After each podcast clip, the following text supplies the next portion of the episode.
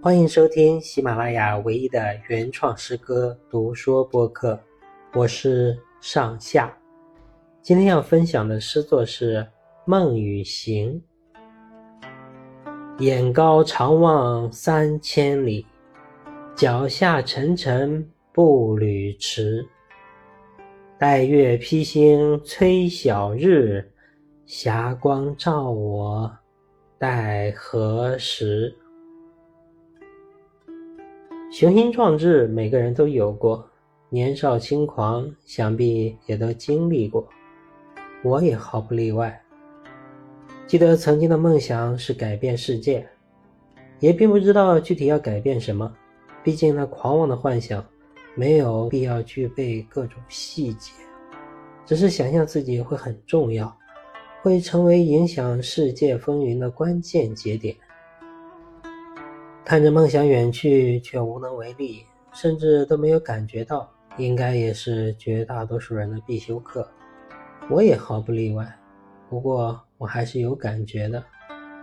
工作之后，明显感到宏大的梦想与琐碎的现实对灵魂的撕扯，好像陷入了现实的泥潭中，无奈看着梦想渐行渐远，伸出手，却什么都抓不住。等到回望梦想的时候，很多人会找到各种理由，但很少承认是自己并没有向着梦想前行。我也毫不例外。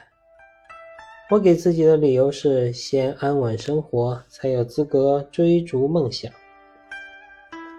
然后就理所当然的把自己沉浸于各种琐事之中，然后就再也没有功夫去追逐梦想了。